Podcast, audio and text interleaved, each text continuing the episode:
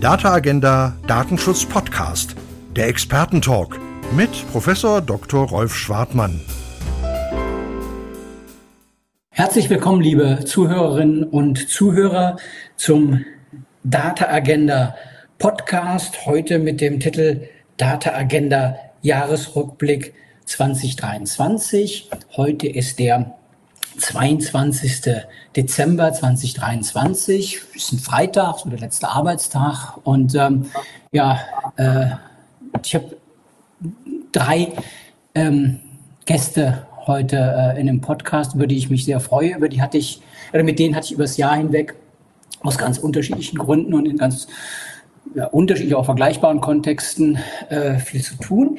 Ähm, und ich, ich stelle sie einfach mal in der alphabetischen Reihenfolge vor. Das, das ist Christine Benedikt, Richterin am Verwaltungsgericht Regensburg, zugleich Datenschutzbeauftragte des Verwaltungsgerichts und Mitglied im Vorstand der Gesellschaft für Datenschutz und Datensicherheit und ähm, ja, Datenschutz und, und äh, äh Datenrechtsexpertin. Äh, hallo, hallo Christine. Ja, hallo und vielen Dank, dass ich wieder dabei sein darf. Ja, freut mich immer, wenn du dabei bist. Der nächste im Alphabet äh, ist ähm, Dr. Martin Kessen. Dr. Martin Kessen ist ähm, Richter am Bundesgerichtshof, ähm, dritter Zivilsenat, zuständig für Staatshaftung, aber auch für AGB sozialer Netzwerke ist die Senat und ähm, ja, und, und, und Martin Kessen befasst sich, äh, so hatten wir miteinander zu tun, mit, mit KI in der Justiz und auch mit dem Online-Datenschutz. Und ich freue mich, ähm, dass er sich auch heute nochmal die Zeit nimmt, mit uns zu reden. Hallo Martin. Ja, hallo Rolf, mich freut es auch sehr, mal wieder meinen Blick über den Tellerrand des Zivilrechts äh, hinaus schweifen lassen zu können. Ja, Wobei das Zivilrecht ja im Prinzip auch unser Teller eigentlich ist. Ne? Insofern ähm, kann ja nicht sagen, wir, wir könnten immer, immer nur äh, sagen, wir werden jenseits des Tellerrands über Zivilrecht machen. Aber ähm, ja, äh, ähm, wie siehst du es, Axel Voss, der Dritte im, im Bund? Ähm, der Axel Voss, äh, äh muss ich natürlich äh, vorstellen, äh, der ist ähm, ja äh, Berichterstatter der EVB für die, für die KIFA. Ordnung und ähm, ja, er ist ein gefragter Mann äh, äh in äh, äh, Datendingen, äh, seit er Schattenberichterstatter zur DSGVO war und ähm, Urheberrechtsrichtlinie hat er äh, verantwortet äh, äh von Parlamentsseite. Ja, und jetzt ist er beim AI Act auch vorne dran. Hallo Axel, schön, dass du da bist. Ja, hallo Rolf, es freut mich, wieder dabei sein zu können. Ja, schön dass ihr da seid. Ich würde mal bei diesem Podcast, bei dem es natürlich auch um, um rechtliche Fragen gehen wird, aber auch so ein bisschen so, ja, äh, äh besinnliches, äh, vorweihnachtliches äh, äh Gespräch. Ähm, geht natürlich gleich um, um die großen Probleme äh, des Datenrechts, aber vorab vielleicht auch mal was Positives mit Blick auf kleine Probleme. Also welches kleine Problem habt ihr in der letzten Woche gelöst? Ich, ich, ich, ich spreche mal äh, ähm, vor. Ein kleines Problem, das ich lösen wollte, äh, ähm, war, mit welchem äh, äh, Kopfhörer ich ähm, hier diesen, diesen Podcast mache. Und ich habe so einen ganz, ganz tollen äh, Kopfhörer, aber das klappt nicht so richtig, weil der nimmt zu sensibel auf. Und dann hatte ich gedacht, ich ähm, nehme ein Headset, habe ich mir extra bestellt, habe ich auch benutzt. Das war aber dann auch nicht gut, weil das so ähm, ja wie so Schnauben aufgenommen hat. Das war äh, im Podcast mit Kai Zenner auf Deutsch. Es war auch keine Problemlösung. Jetzt habe ich das Problem so gelöst, dass ich äh, jetzt einfach äh, äh den Podcast ohne Kopfhörer aufnehme. Das ist äh, äh, eine vielleicht schlechte Lösung für ein kleines Problem, aber, aber immerhin, es ist eine. Äh, ja, wir fangen mal in der Reihenfolge an. Christine, hast du ein kleines Problem besser gelöst als ich? Ja, ich weiß nicht, ob das ein kleines Problem ist, vielleicht sogar ein großes. Heiligabend fällt dieses Jahr auf einen Sonntag und da muss man sich natürlich überlegen, wie übersteht man jetzt diese, naja, drei Tage ohne offene Supermärkte? Und jetzt habe ich ein Problem gelöst. Ich weiß jetzt, was ich zu Weihnachten essen kann. Wollt ihr es wissen? Äh, äh, äh, absolut. Also das, äh, äh das löst also es war natürlich, ja, das, das war natürlich nicht so einfach, denn man muss sich ja Gedanken machen, Vorbestellungen und so weiter. Und jetzt ist es geworden als Festtagsgericht Safran Kartoffelgratin und dazu gibt es Sous Steak. Das ist gelingsicher. Absolut gelingsicher. Das schiebt man einfach in heißen Ofen, wartet und dann kommt's raus. Okay. Das ist eine gute Problemlösung. Jetzt ich hab, ich äh, ja. ja, ich habe ich hab gehört, es gibt Küchenmaschinen, äh, äh, die können äh, auch für Gelingen garantieren, aber du machst das äh, ohne Küchenmaschine mit einem äh, Sous Steak äh, und äh, Kartoffelgratin mit äh, mit Safransoße. Äh, ja, hört sich gut an. Ja, das ist natürlich ähm, ja ein kleines Problem, grandios gelöst, finde ich. Ne? Äh, toll. Ähm, ja, dann ähm, ja, sage ich schon mal äh, guten Appetit. Und, und, und Martin, hast du auch, was hast du für ein kleines Problem gelöst? Ja, ja, mein Problem erinnert mich so ein bisschen an dein Problem. Äh, wir hatten ein Problem mit unserem Auto.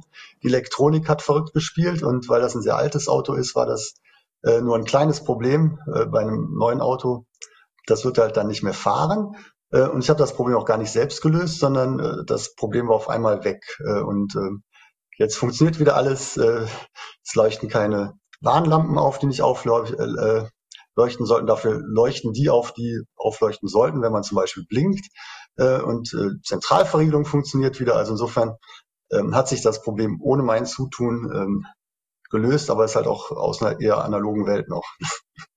Also Martin, das klingt danach, als ob du noch ein kleines Fläschchen aus Lord äh, äh, übrig gehabt hättest und das da so drüber gegossen hättest. Das kann nicht sein, dass sowas auch äh, äh, damit zu tun hat, so vorweihnachtliches, äh, äh wie man sagen, äh, äh, spirituelles, äh, wie man sagen, äh, Heilungserlebnis äh, fürs Auto. Das, das klingt ja doch wirklich äh, sehr, äh, äh, ähm, ja, nach Lord, oder? Das kann ich nicht ausschließen. Wir sind alle in Gottes Hand. Aber äh, ich kann es nur dankbar annehmen, was mir da geschenkt worden ist, die Problemlösung. Ja, das, das stimmt, das stimmt. Denn, denn wer auch immer dieses kleine Problem gelöst hat, ne, es, es ist gelöst. Ne? So, Axel, jetzt muss ich aber anstrengen. Was hast du für ein kleines ja, ich weiß gar nicht, bei welchem Problem man überhaupt beginnen soll, weil es so viele gibt.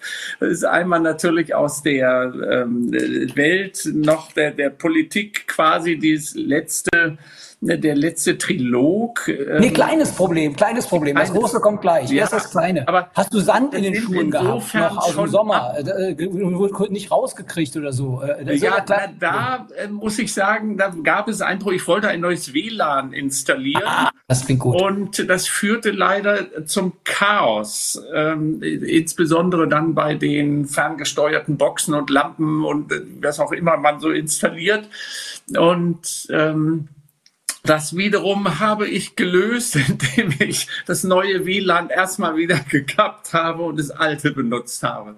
Das äh, hat mich jetzt äh, ein bisschen über die Zeit gerettet, aber irgendwann muss ich mich diesem Problem nochmal stellen. Das stimmt. Das klingt aber, äh, die, die kleinen Probleme scheinen anscheinend nichts für dich zu sein. So, so, so ein kleines Problem hatte ich, hatte ich auch mal. Da kriegte ich einen neuen Router. Ähm, und ich wollte den aber gar nicht. Das war aber ein, ein, ein Anbieter, äh, den ich hatte und die, die, die mussten, ich brauchte den Router, damit mein Internet weiterging. Und ich habe auch gedacht, äh, äh, never change a running system und habe den Router erstmal weggetan. Und dann kriegte ich irgendwie, äh, kam ich drei Wochen äh, äh später runter, war das Internet weg. Habe ich ja ganz wutentbrannt angerufen, was ist denn da los? Ne? Und ich gesagt, ja, Sie haben ja den Router nicht angeschlossen. Ich gesagt, ja, warum auch? mein Internet ja. läuft doch. Er sagt, nein, nein, äh, das müssen sie schon machen, äh, sonst funktioniert das. Sie haben die mir auch nochmal so eine Schonfrist gegeben und dann habe ich den wirklich eingestöpselt, ausgestöpselt und das sah nach einem großen Problem aus, war aber dann auch nur ein kleines, äh, weil der funktionierte dann. Und mhm. das ist ein wunderschöner Fall, äh, wenn man juristisch interessiert ist, ob, ähm, ja, wie soll man sagen, das Anbieten des Routers äh, vor dem Hintergrund ähm, 7 UWG ähm, jetzt Vertrag oder Werbung ist. Und ich habe gemerkt, es ist Vertrag. Ne? Wenn die mich deswegen anrufen, anschreiben, den Router schicken, äh, äh, da kann man nichts machen. Das, das war sowas von Vertrag und legal, äh, ähm, jedenfalls mal was das betraf. Ne? Also das interessiert mich ja immer. Ne? Wie äh, darf man so, so Werbeanrufe machen nach äh, DSGVO und 7 UWG? Eigentlich ja äh, alles, was ein Kabel hat, braucht eine Einwilligung. Ne? Äh, auch WLAN natürlich, ne? auch ohne Kabel, ne? nur Briefe brauchen keine. In dem Fall war es aber Vertrag. Ja. Okay. Ja gut, jetzt sind wir natürlich schon mitten in den Rechtsthemen drin ne? und äh, kommt von den kleinen Problemen zu den, zu den großen. Ja, da, da fange ich direkt mal bei dir an, Axel. Das, äh, äh, du hast ja große Probleme gewälzt. Ne? Also was, was, was hat dir denn gut gefallen 2023 an dem, was du äh, äh, beruflich gemacht hast? Was hat dich geärgert? Und was soll äh, 2024 äh, ja, super werden? Also fange ich mal mit dem letzten an. Also 2024 steht für uns natürlich völlig im Zeichen jetzt der Europawahl. Und da tauchen dann natürlich immer die Fragen auf. Das nächste halbe Jahr wird äh, völlig damit sozusagen zu tun haben und äh, dass man dann hofft, dass das Ganze gut ausgeht. Also deshalb, das ist erstmal für 24. Die Frage, wenn ich so ein bisschen in das rechtliche oder politische gucke, ähm, habe ich das Gefühl, wenn man jetzt 2023 diesen AI Act oder die KI-Verordnung oder das KI-Gesetz abschließt, dass dann ja noch Nachfolgearbeiten eigentlich zu leisten sind. Du hast es eben schon mal angesprochen, was das Urheberrechtliche betrifft. Da ist ja immer so ein bisschen diese Überlegung, a, kann es nicht sein, bloß wenn man was Neues erfindet, dass dann existierende Gesetze beiseite geschoben werden und B kann es aber auch nicht sein, dass existierende Gesetze ähm, keine Innovationen mehr zulassen. Also und hier diese Balance zu finden, das wird, glaube ich, ähm, vernünftig sein, das zumindest mal 2024 direkt anzugehen, damit man das nicht schleifen lässt. Jetzt also, ich ja da, da, da, schon noch eine Frage. Äh, äh, äh, wie willst du das denn machen? Also, äh, also, also was habt ihr vor? Denn äh, das sind ja in der Tat jetzt, ähm, ja, geht ja Richtung Welträtsel, ähm, was du gerade aufrufst. Ne? Ähm, denn also wie ähm, äh, äh, reguliert man Basismodelle, die ja gar nicht mehr Foundation Models heißen, habe ich gelernt, sondern mittlerweile GPAI heißen, also zu äh, ganz vielen Zwecken einsetzbare äh, Modelle. Wie reguliert man die? Ihr habt da so eine Lösung ähm, ja gefunden. Und gleich vielleicht mit, mit äh, Christine und Martin nochmal zu der Frage, also wie spielt sich da so die, die Haftung ab, die ja noch gar nicht angepackt, aber die sich natürlich schon stellt, die Haftungsfrage so zwischen ähm, dem Programmierer des Modells und zwischen den, den, den, den Nutzern des Modells. Ne? Also das äh, ist ja schon ein Riesenthema. Also da würde ich schon, ähm, also das wird mich, also wir haben ja auch nicht unbegrenzt Zeit, aber die Frage, äh, wie ist das äh, äh, sinnvoll auf dem Gleis, würde mich interessieren. Dann das Thema Urheberrecht würde mich auch sehr interessieren.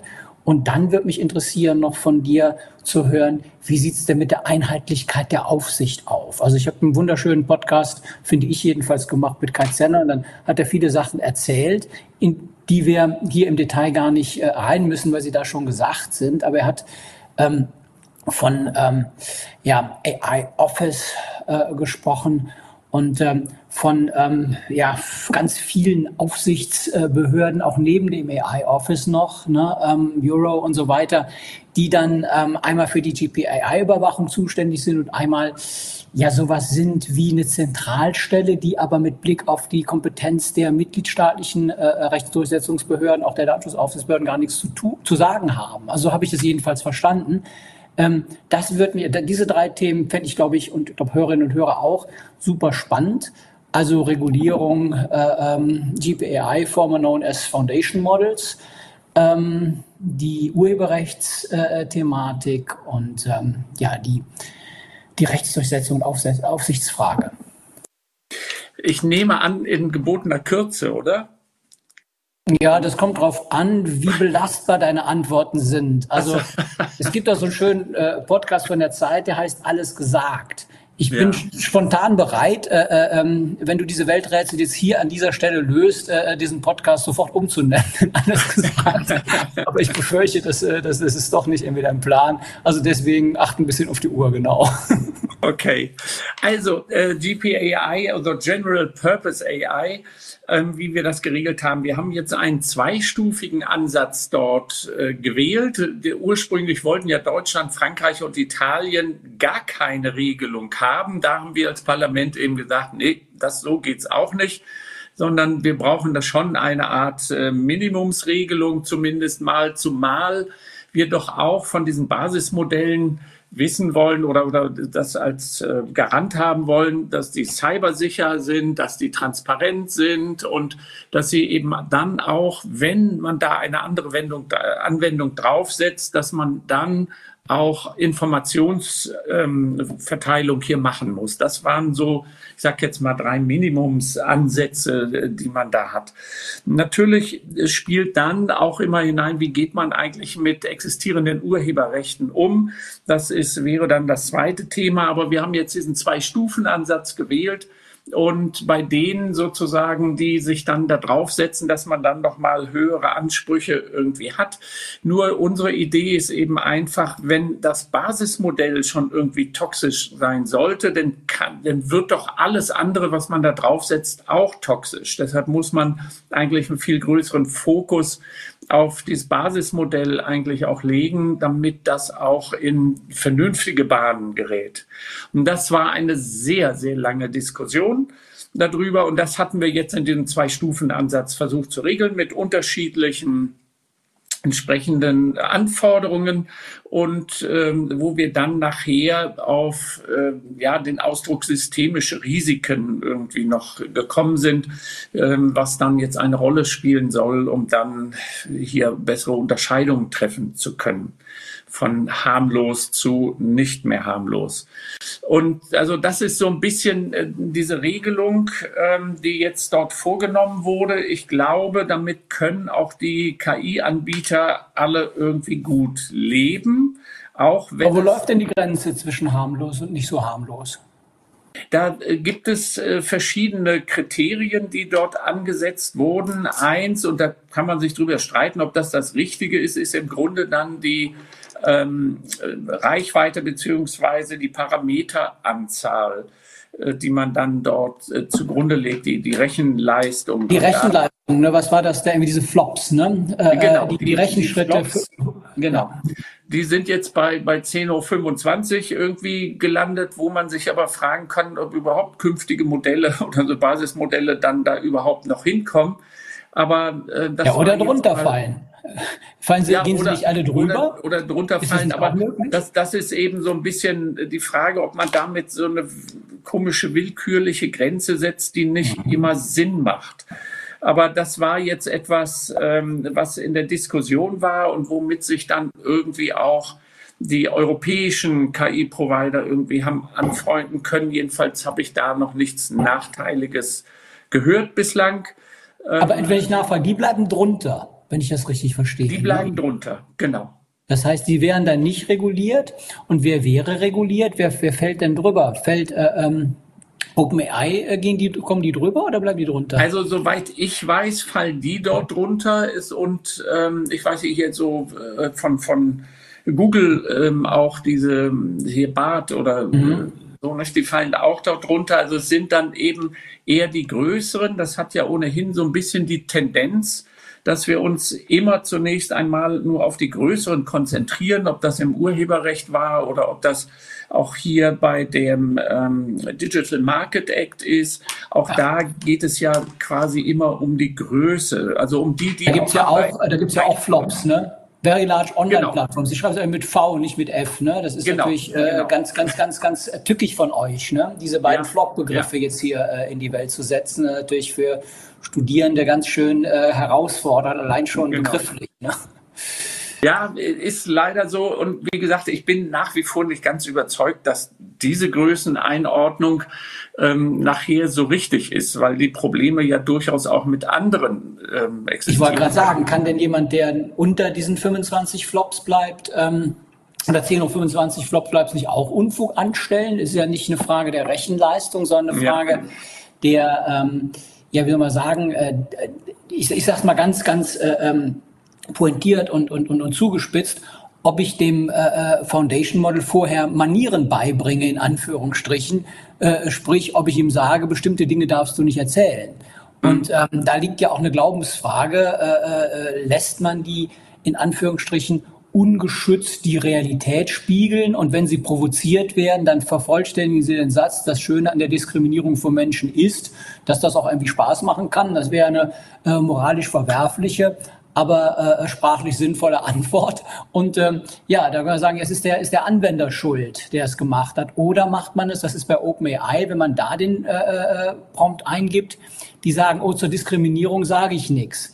Fragt man sie aber dieselbe Frage mit Blick auf die Ungleichbehandlung. Da sagen sie genau dasselbe. Das darf man auch nicht. Sagt man dann aber eine Ungleichbehandlung von Schwächeren ist doch wichtig, damit man sie äh, da, wo sie schwächer sind, ungleich behandeln kann. Das steht in der Verfassung drin, dass man äh, bei sachlichen Gründen ungleich behandeln muss. Dann steigt er schon wieder auf. Das ist natürlich sehr tricky. Ist vielleicht auch ein Thema, um gleich mit Martin Kessner darauf einzugehen. Aber ähm, das Problem ist doch dadurch überhaupt nicht aus der Welt, oder?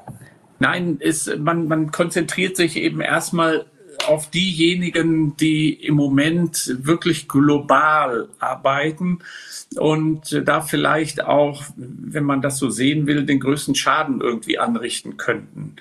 Ähm, ich würde auch sagen, das hat auf Dauer ist das nicht die richtige Konzeption. Nur in diesem politischen Umfeld und wo es die unterschiedlichen politischen Interessen jetzt gab, ist es vielleicht erst mal ein Kompromiss, um überhaupt nach vorne zu kommen und das nicht an diesem Punkt scheitern zu lassen. Deshalb war das von daher mal wichtig, das so zu machen. Ähm, vielleicht noch zu deinen beiden anderen Fragen, weil ich sonst das Gefühl habe, ich nehme zu viel Zeit hier in Anspruch.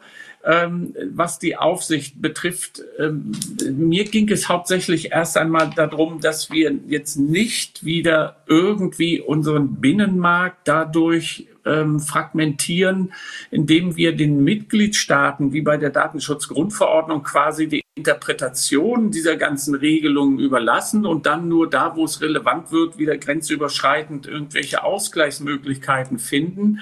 Das haben wir leider nicht ganz so hinbekommen. Ähm, das ist aber auf einem insofern besseren Weg, weil man hier das, äh, die Grundlage des Wettbewerbsrechts ähm, äh, zugrunde gelegt hat, wo man äh, sich eigentlich auch grenzüberschreitend sozusagen bei anderen Mitgliedstaaten beschweren kann über deren Auslegung und dass man dann darüber befindet, wie man das dann europäisch insgesamt haben möchte. Das ist von daher etwas besser, aber auch nicht aus meiner Sicht ganz zufriedenstellend die ähm, Aufsicht sollte hier schon auch an einheitlichen Kriterien und Maßstäben irgendwie gemessen werden und nicht in den Mitgliedstaaten wieder unterschiedlich gehandhabt werden. Aber ähm, das, glaube ich, wird sich, wenn nicht sofort, aber dann zumindest mal im weiteren Verlauf irgendwie schon so ergeben. Gibt es denn Durchsetzungsmechanismen? Die Durchsetzungsmechanismen ergeben sich also nicht aus dem KI-Act. Mhm. Die haben äh, bestimmte Befugnisse, was sie machen können auch. Aber das heißt ja, das muss dann wieder über die nationalen Aufsichtsbehörden laufen. Und äh, die haben natürlich dann wieder ihr heimisches Instrumentarium in gewisser Weise. Aber wir haben äh, schon bestimmte Befugnisse sozusagen ihnen mit übertragen oder Aufgaben übertragen, nur, dass ähm, bei der Rechtsdurchsetzung als solches, wie gesagt, be bedient man sich dann der nationalen Strukturen. Okay. Und dann Richtung Urheberrecht, ich glaube, da müssen wir jetzt in zwei Stufen denken. A, dass ähm, wir hier erstmal einen Anhaltspunkt in, dem, in der KI-Verordnung gemacht haben, insofern, dass man sagt, bitte, wenn ihr sowas macht, müsst ihr auch existierendes Recht wie Urheberrecht entsprechend berücksichtigen, was immer das in der Praxis dann heißen soll. Ähm, wir wollten eben eigentlich ursprünglich noch ein etwas stärkeres Recht installieren, was wir jetzt nur sehr abstrakt mit eingeführt haben, wo man eben sagt, zur Durchsetzung, nicht nur Urheberrecht, da geht es ja auch um Persönlichkeitsrechte oder vielleicht auch grundrechtliche Dinge, die dort äh, zunehmend eine Rolle spielen können, ähm, haben wir nur gesagt, ihr bitte behaltet auch eine sehr detaillierte Zusammenfassung eurer Datengrundlagen bereit, ähm, damit man überhaupt noch die Chance hat, ähm, mal darüber oder dazu gucken, ob eins dieser Rechte auch verletzt wurde. Ansonsten findet, finden ja vielleicht Verletzungen statt, die man gar nicht mehr entdeckt in gewisser Weise. Und da ist eben die Frage, will man das so insgesamt hinnehmen? Da sollten wir uns vielleicht mal in der Zukunft auch noch mal drüber Gedanken machen, wie man eigentlich mit solchen ähm, Datenfundamenten für solche ähm, Algorithmen entsprechend umgeht. Wir sagen natürlich, dass das Resultat oder muss irgendwie transparent gemacht werden, dass das KI ist. Es ist nur die Frage, kommen wir irgendwann in eine Situation, wo die KI auch öffentliche Meinungen manipuliert, wo man dann die Chance haben muss, um zu sagen, auch als Gesetzgeber, das müssen wir jetzt mal kontrollieren ob hier nicht manipulativ Grundlagen ausgelassen wurden. Also, und da kommen wir natürlich auch ins Urheberrecht rein, wenn wir wissenschaftliche Artikel oder ähm, Forschungsergebnisse oder ähnliches, die möglicherweise urheberrechtlich geschützt sind, die aber ausschließen, dann kriegen wir von vornherein vielleicht ein Ergebnis aus den Algorithmen heraus, was nicht unbedingt eigentlich mehr State of the Art sein muss. Deshalb ist da die Frage, ab wann müsste man sich eigentlich mal überlegen, dass KI auch solche Artikel mit an Bord nehmen muss, damit man noch ähm, auf der Höhe der Zeit ist. Aber und dann stellt sich natürlich die Frage, wie vergütet man sowas am Ende?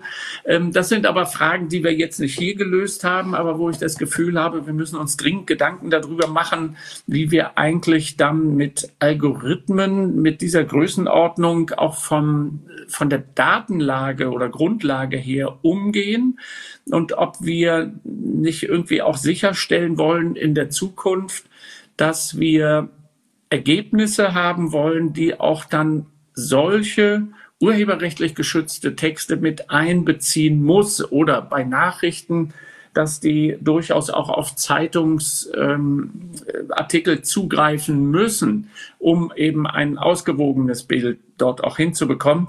Das sind aber Fragen, die wir nicht jetzt hier gelöst haben, aber das sind Fragen, glaube ich, mit denen wir uns in der Zukunft, mit denen wir uns in der Zukunft beschäftigen müssen. Und was natürlich zum Urheberrecht dann auch im neuen Jahr höchstwahrscheinlich laufen muss, dass wir pragmatische Lösungen dafür kriegen, wie solche weltweit agierenden KI-Modelle, äh, Urheber erkennen, wie man vergütet, etc. Also solche äh, Dinge müssen da, glaube ich, mal besprochen werden.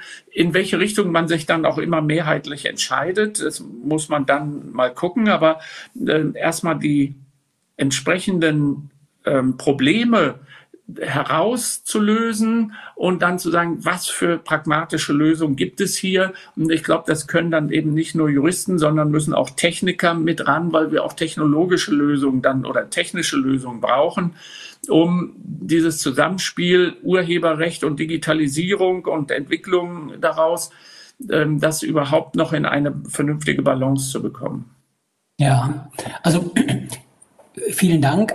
Ein, einen kurzen Punkt habe ich noch äh, gerade zum Urheberrecht. Also gerade heute sind Bilder im Netz unterwegs. Ähm, da ist die Mona Lisa von, von Midjourney eins zu eins abgebildet so wie sie auch bei Leonardo da Vinci aussieht. Und das ist ja im Prinzip was, wo du immer vorgewarnt hast. Ich meine, also die müssen ja im Prinzip auf die Daten so zugreifen, dass auch das Original rauskommt. Das scheint ja irgendwie so gepromptet zu sein, dass die Rechtsverletzung dann am Ende des Tages auch vollzogen wird. So, und jetzt hat man natürlich ein Problem. Äh, wenn man auf der anderen Seite natürlich gestattet, dass solche Sachen oder nicht, nicht wirksam rechtlich regulieren kann, dass solche Sachen im, ähm, in den Datenmodellen verfügbar sind. Jetzt könnte natürlich, wenn man das ohnehin äh, äh nicht verhindern kann, gibt es ja im Zivilrecht, da weiß ja Martin Kessen besser als ich, diese äh, äh, Ultraposse-Einrede. Ne? Ich kann nur im Rahmen des Möglichen überhaupt irgendwas einhalten. Wenn das alles gar nicht möglich ist, das zu regulieren, könnte man dann nicht sagen, es gibt sowas wie eine bedingungslose Grundabgabe für die Rechteinhaber an Leonardo da Vinci Und äh, das könnte man dann auf alle Bereiche übertragen. Am Ende des Tages gibt es äh, dann einfach Geld dafür, dass das äh, im Netz ist, ohne dass irgendeiner was dafür tut. Dann steht man am Ende natürlich, stehen alle auf der äh, Payroll von Sam Altman. Aber äh, für, für nichts tun, das ist vielleicht auch eine schöne äh, Zukunft an der Stelle. Aber es entsteht natürlich auch nichts Neues mehr und ist natürlich auch schon ein bitterer äh, Befund. Also die Vergütung äh, dieser äh, ähm, ja, dieser, dieser, dieser Inhalte, die ja anscheinend, das ist ja jetzt belegt, dann, die Bilder gibt's ja, reproduziert werden, jetzt in dem konkreten Fall von Midjourney. Ja, das ist doch was, äh, wo man echt ein Problem jetzt mit hat, oder? Ja, das ist so. Ähm, es, es geht ja auch ähm, ja in allen Bereichen, ob das jetzt eben ähm, Presseverlage sind, äh, ob das äh, Texte sind, ob es Bilder sind, ob es Musik ist, ähm, vielleicht eben auch irgendwie die Reproduktion von irgendwelchen Softwarecodes oder die Veränderung daraus.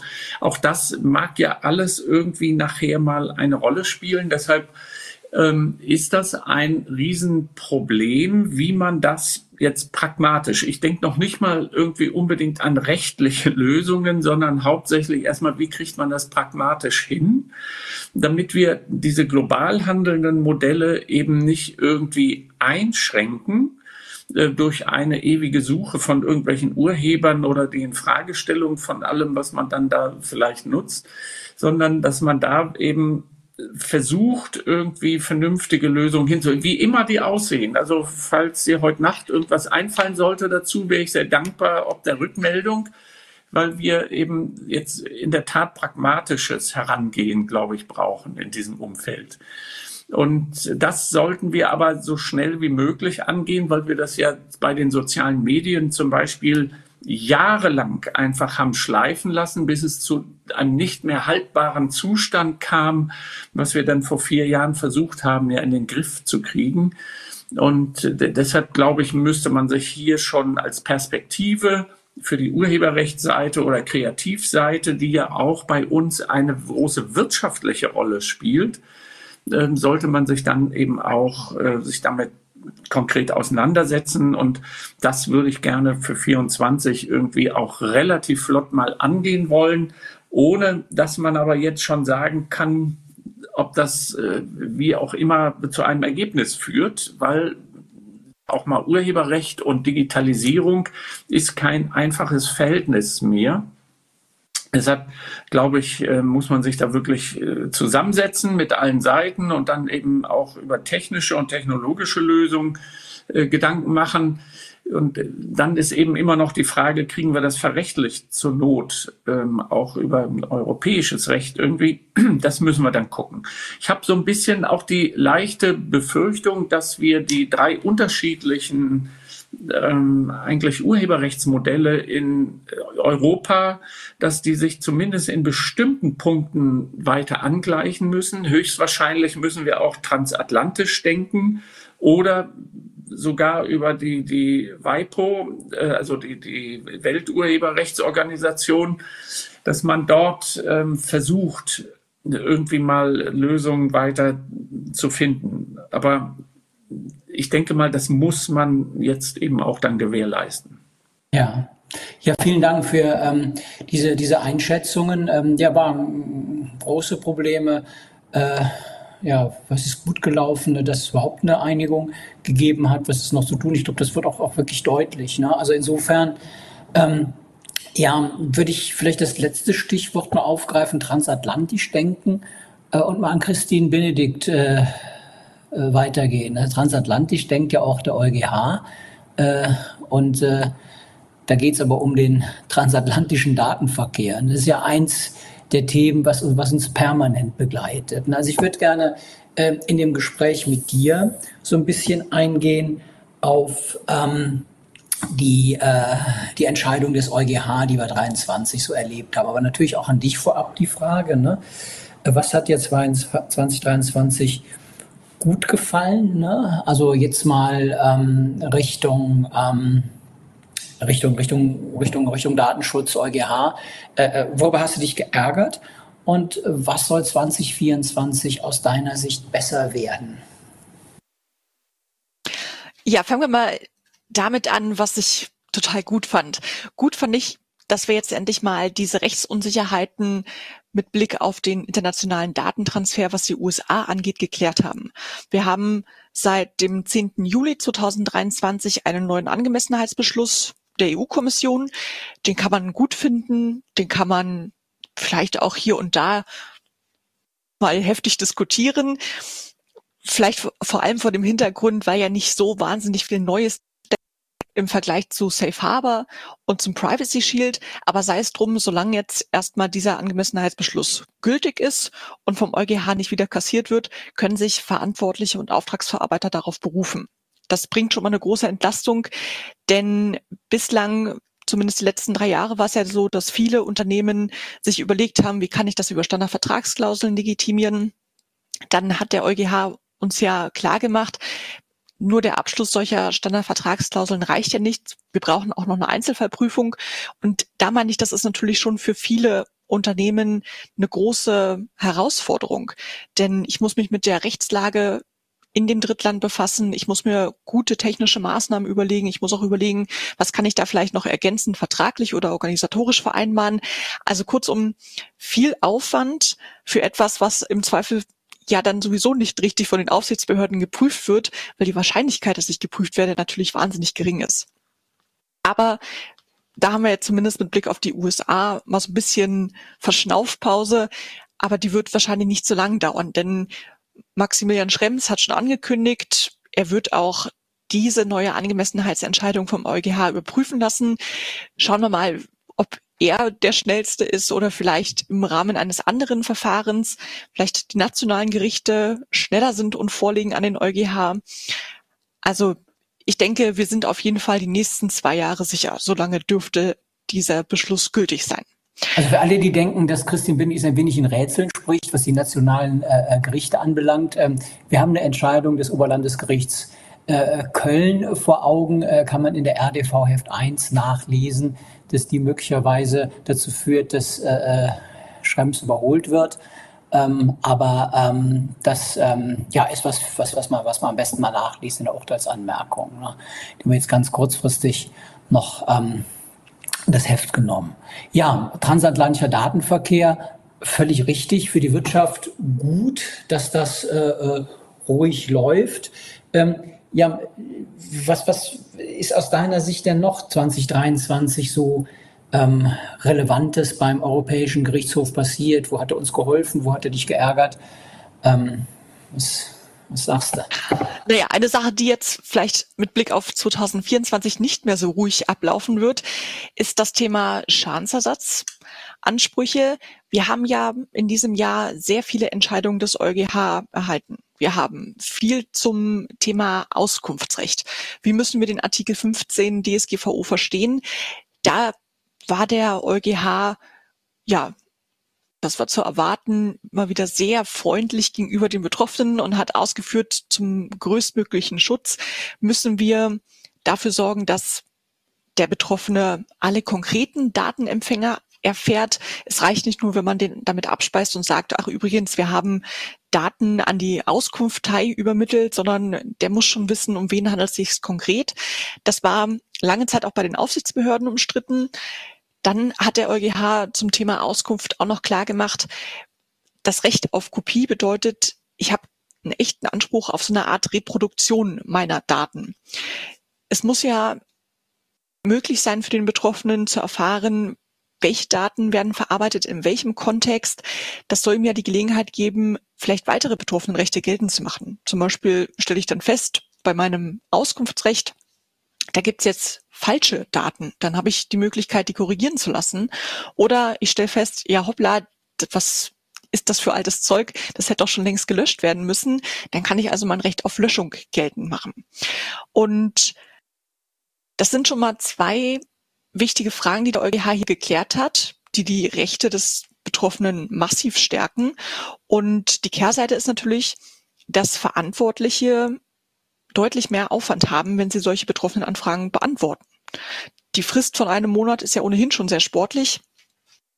Aber wenn jetzt auch noch hinzukommt, ich muss wirklich recherchieren in all meinen Systemen, an wen habe ich eigentlich mal diese konkreten Daten übermittelt?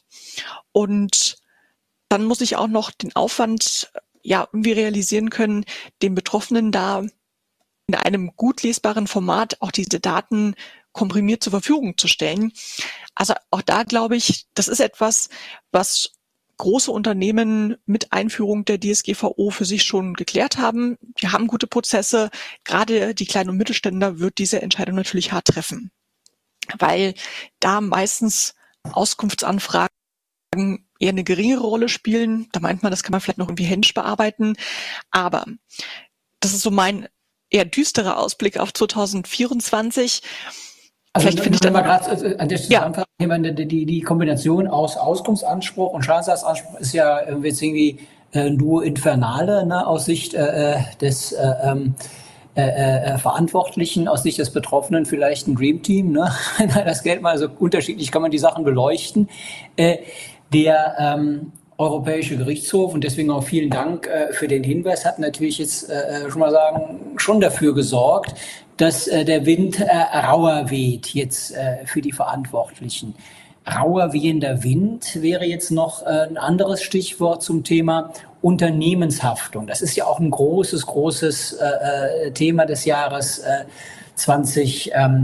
2023 gewesen. Da kamen Fälle aus Bonn und Berlin äh, äh zum, zum EuGH und am Ende des Tages hat er sich für das Funktionsträgerprinzip entschieden. Da haben wir uns ja auch intensiv das ganze Jahr äh, drüber ähm, unterhalten und mit befasst, ähm, auch in der RDV und in Kommentierung und so weiter.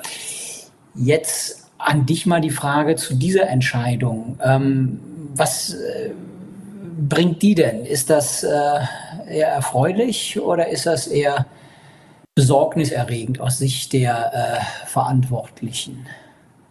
Naja, sowohl als auch, würde ich sagen. Also positiv für verantwortlich ist, der EuGH hat gesagt, es gibt kein verschuldensunabhängiges Bußgeld. Das ist schon mal gut. Also nur weil irgendwo ein Fehler von irgendjemanden aufgefallen ist, führt das noch nicht gleichzeitig dazu, dass der Verantwortliche sich einem Millionen Bußgeld ausgesetzt sieht. Aber der EuGH hat gesagt, wir brauchen einen Verstoß gegen die Datenschutzgrundverordnung. Es muss aber nicht feststehen, wer konkret im Unternehmen vielleicht diesen Fehler verursacht hat. Ob das jetzt Mitarbeiter X oder Y war, lässt sich ja häufig gar nicht mehr feststellen. Und da sagt der EuGH ganz klar, das brauchen wir auch gar nicht, diese Kenntnis über den konkreten Mitarbeiter.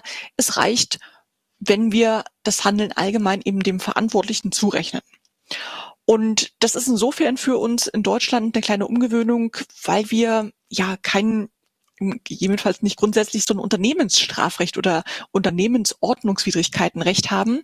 Wir brauchen immer die Anknüpfung an einen konkreten Täter und ja, der lässt sich halt meistens im Unternehmen nicht finden.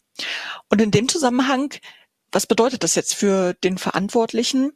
Naja, der EuGH hat jetzt nicht nur in diesen Entscheidungen zum Thema Bußgeld, sondern generell, also das muss man wirklich sagen, in nahezu allen Entscheidungen, die wir 2023 gesehen haben, sagt der EuGH zwei wichtige Dinge. Erstens, wir müssen dafür sorgen, dass wir diesen hohen Schutz des Betroffenen aufrechterhalten. Deswegen legen wir zugunsten des Betroffenen viele Regelungen sehr weit aus. Und der zweite Punkt, er kommt immer wieder zum Artikel 5 Absatz 2 DSGVO, in dem er die Rechenschaftspflicht geregelt ist und sagt, diese Rechenschaftspflicht ist zu verstehen als eine Art Beweislastumkehr. Das bedeutet, der Verantwortliche muss sich stets entlasten und er muss nachweisen, dass er alle Pflichten der DSGVO einhält.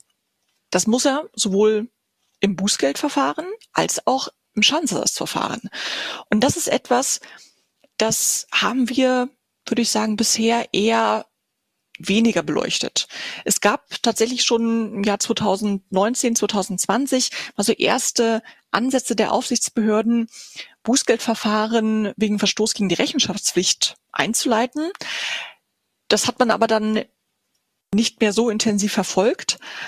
Aber wir sehen immer mehr, dass das Thema super wichtig ist. Und was bedeutet das jetzt auf den konkreten Fall übertragen?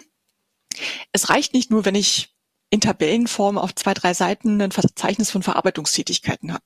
Es reicht auch nicht, wenn ich irgendwo abstrakt festgelegt habe, was wird wohl die taugliche Rechtsgrundlage sein, sondern gerade mit Blick auf technische und organisatorische Maßnahmen brauche ich ein richtig gutes Konzept. Denn ich kann nur so belegen, dass ich alles Erdenkliche getan habe für die Datensicherheit. Genauso auch beim Thema Betroffenenrechte. Ich muss mir überlegen, wer im Unternehmen übernimmt welche Pflicht? Wer protokolliert den Eingang solcher betroffenen Anfragen?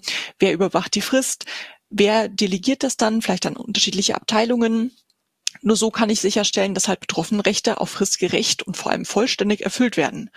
Und das bedeutet für mich, dass der Verantwortliche nochmal eine Schippe drauflegen muss. Also es genügt nicht, wenn er einfach nur diese expliziten Nachweispflichten erfüllt, wie Verzeichnis, DSFA, meinetwegen noch die Informationspflichten, sondern er muss im Prinzip so ganzheitlich denken, vielleicht deutlich regelmäßiger ein Audit durchführen und einfach so belegen, dass er sich an das Datenschutzrecht hält. Und das ist meines Erachtens eine richtig umfangreiche Pflicht die ja. der EuGH uns da nochmal so vor Augen geführt hat. Glaube ich auch. Und du hast in einem Nebensatz mehr oder weniger was gesagt, was ich, äh, was man natürlich beobachtet, was aber auch interessant ist. Äh, die Datenschutzgrundverordnung ist Verbraucherschutzrecht und Verbraucherschutz zentriert geworden. Ich weiß nicht, ob Axel Voss das so im Blick hatte, als sie gemacht wurde. Man muss es ja nicht unbedingt, äh, kann nicht jeder sehen, aber Axel Voss schüttelt mit dem Kopf. Äh, ich, das, äh, dann verleih den, äh, dem Schüttel noch mal äh, eine Stimme. Also ähm, die, wie die Datenschutzgrundverordnung insbesondere in Deutschland angewendet wird, mit diesem Ausmaß, äh, auch in, in dieser Tiefe, wie das dort gemacht wird, wo eigentlich Maß und Mitte oder auch der, der, äh, das Bauchgefühl einem irgendwie sagt, das kann doch nicht sein, äh, das wurde eben leider hier verlassen. Also so haben wir es in der Tat nicht gemeint und auch nie besprochen, dass man vorsichtig mit Daten umgehen soll, ja aber eben nicht so hinderlich, wie das im Moment meines Erachtens gelebt wird. Das ist auch schädlich für den gesamten Standort, also nicht nur Deutschland, sondern auch Europa, ähm, weil wir jetzt gerade mit KI in ein Zeitalter kommen, wo wir eigentlich mehr Daten brauchen anstatt weniger. Und das ist eben super gefährlich für unsere wirtschaftliche Entwicklung. Äh, hat natürlich einen anderen Aspekt, den wettbewerblichen Aspekt oder ähm, den, den, ja, vielleicht auch Forschungsaspekt, muss man sagen. Weil wenn wir solche ähm, Umstände wie BioNTech sehen, die eben Deutschland verlassen oder Europa oder EU verlassen, damit sie besser forschen können im Ausland. Das wird auch in diesen allen anderen Bereichen so der Fall sein. Heute sind Daten, das muss man mal akzeptieren und eben dazu gehören auch personenbezogene Daten, ein Element der Wirtschaft. Und wenn man das nicht mehr gewährleistet, dann wird es eben bitter. Hat natürlich jetzt äh, mal losgelöst von diesem grundrechtlichen Aspekt, der auch eingehalten werden muss, aber ähm, wir können natürlich in Schönheit sterben. Und das ist das, äh, die Frage, die wir uns alle stellen müssen. Wollen wir das so? Haben wir es wirklich so gemeint, dass wir eigentlich uns mehr schützen, als uns auf die neue Zeit, auch datengetriebene Zeit entsprechend besser einzustellen?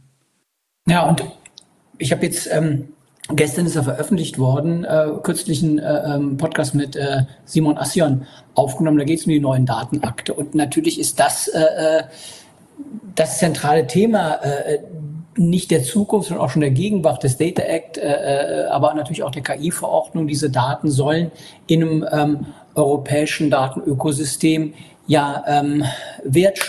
Ne? Und ähm, das äh, ist natürlich wirklich eine große Herausforderung, wenn man äh, das in Übereinstimmung bringt, den, den sehr verbraucherschutzorientierten Ansatz des Europäischen Gerichtshofs und die Idee dieser neuen Datenakte, die ähm, ja wirklich die Daten als Wirtschaftsgut äh, begreifen äh, ist ja nicht nur ähm, eins der Themen auch von, von, von, von Martin Kessen und Christian Benkauer, das Zahlen mit Daten, sondern es ist ja eben auch wirklich, ähm, ja, dass man mit diesen Daten in irgendeiner Form wirtschaften können soll. Und ähm, insofern ähm, ja, ist da wahrscheinlich wirklich äh, großes Umdenken erforderlich. Ne? Also wir haben noch ganz viele EuGH-Entscheidungen natürlich. Also zum Beispiel gibt es auch eigene Podcasts zu, zum Beispiel einen mit äh, ähm, äh, äh, Dennis Kipker und Steve Ritter aufgenommen über eine äh, interessante Entscheidung des Europäischen Gerichtshofs und äh, die Folgen, nämlich äh, IT-Sicherheitsverstöße, die jetzt Schadensersatzansprüche auslösen. Äh, der wird ähm, jetzt im nächsten Jahr veröffentlicht werden. Aber ähm, was wir nicht besprochen haben und vielleicht auch hier gar nicht besprechen müssen, wäre zum Beispiel die Frage, welche Pflichten ergeben sich aus der DSGVO beim Einsatz von Chatbots? Das ist ja äh, eine Frage, die sich unabhängig von der KI-Verordnung stellt. Da wurde ja schon äh, beim Schufa-Score gesagt, wenn der Schufa-Score schon so kritisch beim EuGH äh, gesehen wird, was ist dann mit einer ähm, ja, ähm, Entscheidung, die auf Basis echter äh, künstlicher äh, Intelligenz und äh, eines, eines, eines, eines generativen KI erzeugt wird. Also das sind Sachen, die ja jetzt schon diskutiert werden und äh, das Thema ähm, woran man sich halten muss, habe ich äh, in einem Podcast im Sommer mit äh, Tobias Keber und, und Sascha Krämer diskutiert. Äh, Tobias Keber, ähm, LFDI Baden-Württemberg und Sascha Krämer, Anwalt in Köln, die sich ähm, ja wirklich mal mit den Anforderungen der DSGVO äh, hier mit mir auseinandergesetzt haben das, und dann auch über, über die Foundation Models, also was ist eigentlich die Grundlage für die Datenbase, also eines der großen Themen, das wir immer noch haben mit äh, Jonas Androlis und Samuel Weinbach von, von Aleph Alpha, Marit Hansen und Tobias Keber, also auch diese Podcasts gibt es und man braucht das hier nicht zu vertiefen, obwohl es natürlich immer noch äh, super aktuelle Themen sind. Ne?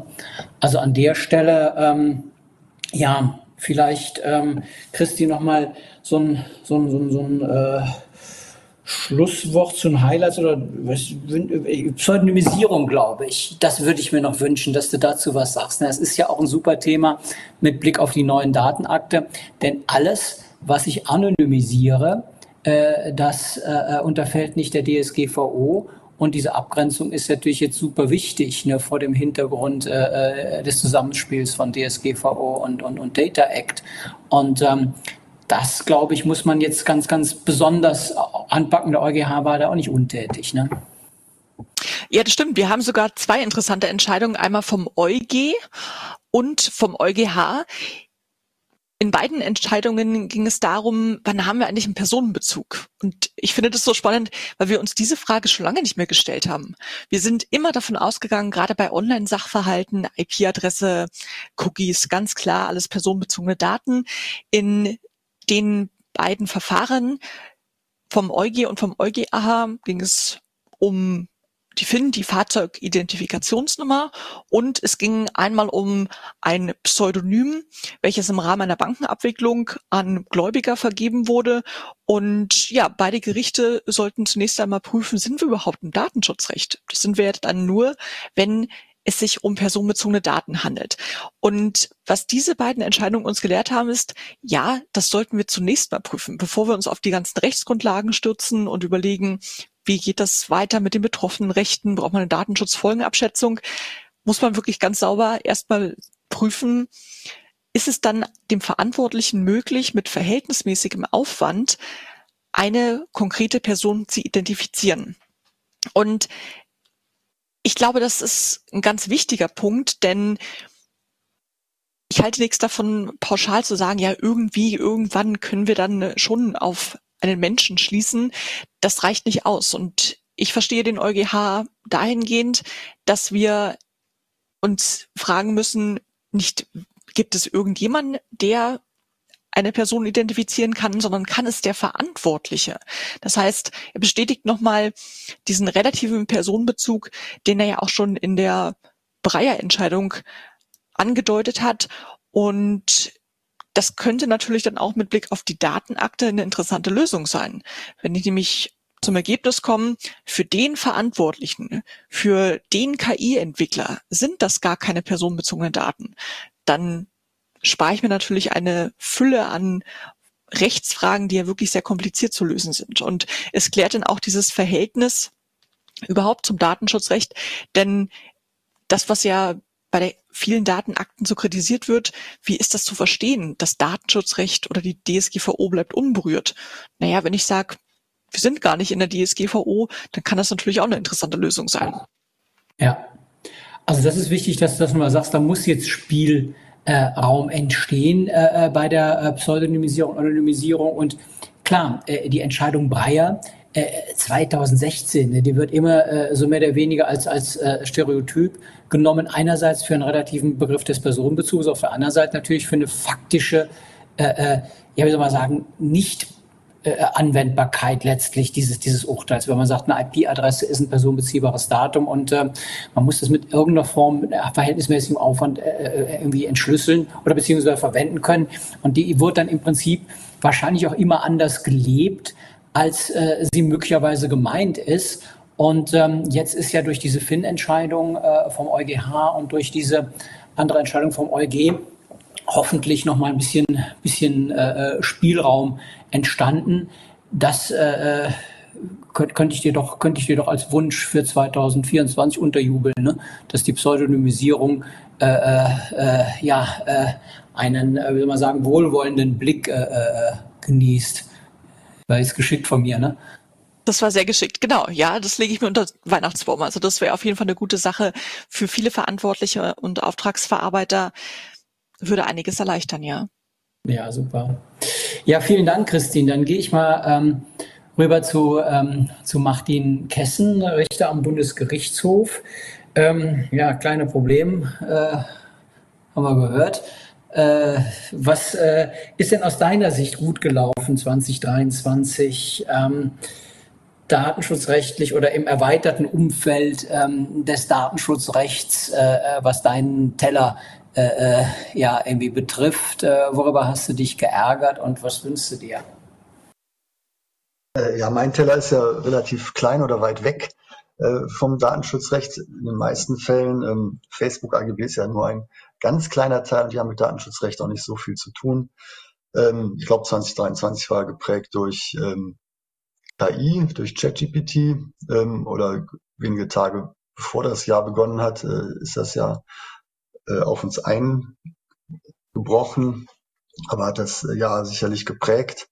Ob das gut ist oder schlecht, ähm, wird sich irgendwann mal zeigen. Ähm, ob wir eine Ahnung davon haben, was das bedeutet, weiß ich nicht. Sicherlich ist es gut, ähm, wenn die EU dazu eine Einigung kommt und jedenfalls Regulierungsansätze verfolgt. Ob das ähm, ausreichend ist und ob das die richtigen Themen ähm, behandelt und oder ausreichend Themen wird man sehen. Ja, Meinungsfreiheit ist ein Thema, womit wir uns ja befasst haben. Das ist vielleicht noch am nächsten an meinem Tellerrand dran. Ähm, Axel Voss hat eben gesagt, wir müssen beobachten, ob KI Auswirkungen auf Meinungsbildung hat. Ähm, das ist ja sicher zu bejahen, die Frage, ähm, dass Algorithmen ähm, Nachrichten nach oben spielen oder nach unten und insofern Auswirkungen auf die Meinungsbildung haben, dann äh, das, das ist ja offensichtlich. Ähm, man sieht das ja schon bei Kindern. Ich glaube, das ist ein ganz spannender Bereich, was TikTok äh, an Erziehungsaufgaben übernimmt, äh, datengetrieben ähm, und sicherlich auch beeinflussbar ähm, mit erschreckenden Auswirkungen. Äh, Kinder, Jugendliche machen heute Unsinn, auf den sie von selbst nie gekommen wären, weil sie Vorbilder dafür in solchen Netzwerken finden. Ähm, ja, und ob da ähm, mal was passiert, müssen wir, müssen wir abwarten. Meinungsbildung ist das andere, Meinungsfreiheit. Ich kann mich ja freiwillig verbilden lassen, äh, ist das eine, aber Meinungsfreiheit geht ja viel weiter äh, als, als Wert, als Grundlage unseres demokratischen Wesens äh, ist ja die Meinungsfreiheit da, äh, dass überhaupt sich Meinung bilden kann und frei bilden kann, ist ja nicht etwas, was von der Verfassung gewährt wird, sondern äh, worauf unsere Verfassung und unser System aufbaut, hat Professor Masing, ehemals Verfassungsrichter, ja mal gesagt. Eingriffe da sind natürlich dann verheerend ähm, für das demokratische Verständnis. Und wenn KI da mitspielt, indem KI generierte Inhalte das Netz bestimmen ähm, und KI weiterverarbeitet, was sie selbst produziert hat, ähm, dadurch herrschende Meinungen, würde man juristisch sagen, selber bilden kann oder eben Meinungsführerschaft im politischen Bereich übernehmen kann, äh, dann ist das ein Prozess, den wir, glaube ich, sehr ähm, aufmerksam verfolgen müssen. Wenn ich mal, ja, wenn ich mal konkret nachfrage jetzt an der Stelle. Ähm, ich hatte ja das Beispiel wirklich mal selber ausprobiert ähm, mit der Differenzierung zwischen Diskriminierung und Unrecht. Jetzt hat natürlich Diskriminierung diesen äh, negativen äh, äh Anklang, äh, sicherlich auch sprachlich angelegt. Äh, äh nicht Ungleichbehandlung. Ungleichbehandlung ist ja quasi eine Übersetzung von, von Diskriminierung, ist aber ein bisschen neutraler. So, jetzt muss man natürlich ähm, sich mal eine Situation vorstellen, ähm, wo ähm, ein Bot in einer Verwaltungsbehörde eingesetzt wird von einem Sachbearbeiter oder vielleicht einem Unternehmen, aber nehmen ruhig mal eine Verwaltungsbehörde. Und er fragt dann, äh, soll ich äh, diese Person ähm, mit der anderen Person äh, ähm, ungleich behandeln? Ähm, und äh, dann würde der Bot sagen, eine Ungleichbehandlung, das geht nicht, äh, weil das ist ja eine Diskriminierung und dem leiste ich nicht Vorschub. Also konkret wäre ja zum Beispiel die Antwort, dazu sage ich nichts. So, jetzt haben wir hier ein konkretes Beispiel, wo wir aus der Datenbasis ja eine Meinungsbildung sogar bei äh, einer Sachbearbeitungsebene erzeugen könnten. Ähm, das ist ja schon bei Axel Voss eben angeklungen.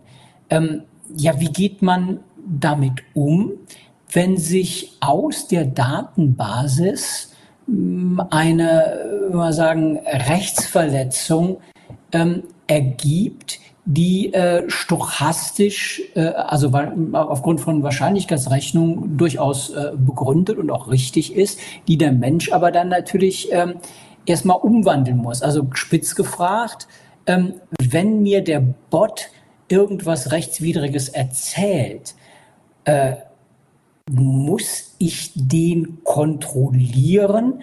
Ähm, gerade vor dem Hintergrund, dass der mir ja gerade erst erklärt, worum es geht, ist natürlich für mich äh, so von, vom ganzen gedanklichen Ansatz unglaublich schwer. Ich frage den, weil ich was wissen will und muss ihm zugleich aber misstrauen ähm, und ihn dann mehr oder weniger schon wieder korrigieren oder, äh, oder auch hinterfragen. Also das stelle ich mir schwierig vor. Äh, wie geht man damit um, wenn sich so eine Auskunft dann äh, in einer Verwaltungsentscheidung möglicherweise wiederfindet? Also wenn ich ein urheberrechtlich generiertes, nicht die Mona Lisa irgendwo in der Verwaltungsakte wiederfinde, kann ich sagen, gut, da habe ich eine Urheberrechtsverletzung begangen. Aber wie ist das mit so einer Aussage? Ähm, die wird man ja wahrscheinlich ganz schwer zurückführen können. Entstehen da nicht unglaubliche Probleme? Auch nochmal weiter gedacht. Stell dir mal vor, oder stellen wir uns vor, das haben wir ja schon vorgestellt, man setzt künstliche Intelligenz in der Justiz ein zur Entscheidungsvorbereitung, zur Entscheidungsfindung. Ich weiß, ähm, dass äh, du dir durchaus Gedanken darüber machst, wo die äh, Grenze verläuft zwischen der äh, vorbereitenden Entscheidung und der äh, schon äh, richtigen Entscheidung, wenn es überhaupt eine gibt. Das würde mich nochmal interessieren ähm, aus ähm, deiner richterlichen Sicht, wie geht man denn, denn mit sowas um? Ähm, jetzt im erweiterten äh, Meinungsfreiheitsumfeld? Ja, das ist das erweiterte, ist ein sehr erweitertes äh, Feld, äh, ein sehr, sehr weites Feld sicherlich. Wie geht man äh, mit Fehlern von KI um ähm, im Verwaltungszusammenhang und sonst? Also Haftungsfragen, ähm, ja, Datenschutzfragen in jeder Hinsicht ein weites Feld. Wir sind, äh, gehen ja eigentlich davon aus, dass die Verantwortung beim Menschen liegt. Wenn man jetzt an Amtshaftung denkt, äh, die knüpft bei uns in Deutschland, äh, in den Ländern, die kein Staatshaftungsgesetz haben, sondern 839 BGB nur anwenden können, an Verschulden an.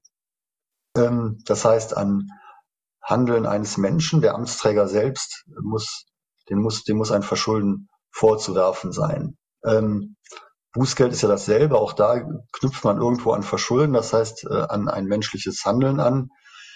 Ähm, wenn es dann um Beweislastumkehr geht, dass, ähm, indem man dann Rechenschaftspflichten heranzieht, äh, dann liegt es vielleicht eher näher, tatsächlich die Verletzung Rechenschaftspflicht ähm, auf die abzustellen.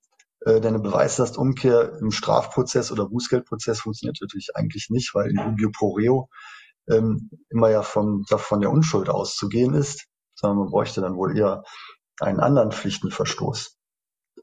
Ähm, wie findet man den Pflichtenverstoß, wenn die KI ähm, eingesetzt ist, ein Bot eingesetzt ist und irgendetwas tut und man sagen kann, der Bot arbeitet so, wie das üblicherweise von einem Bot zu erwarten ist, nämlich auf der Grundlage von Wahrscheinlichkeiten ähm, oder umgekehrt, ähm, nicht von Sicherheit. Ähm, wenn eben Wahrscheinlichkeit zugrunde gelegt ist, dann ist sicher, dass es in einem gewissen Prozentsatz von Fällen zwar unwahrscheinliche, aber sicherlich Fehler gibt. Ähm, denn mehr als Wahrscheinlichkeit kann der Bot ja nicht leisten. Mehr kann auch der Mensch nicht leisten.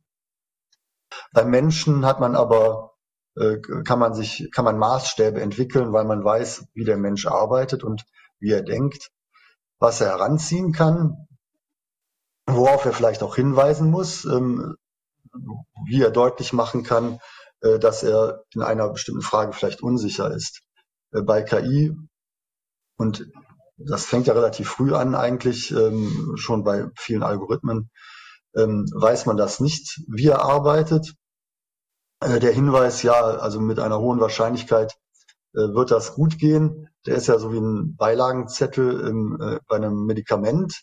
Äh, da steht drin, dieses ist das Medikament und möglicherweise das Einzige, was Ihnen wirklich hilft, aber in einer Wahrscheinlichkeit von 1 zu 100.000 äh, stirbt auch mal einer. Dann denkt man sich, okay, ja, da bin ich wahrscheinlich nicht dabei.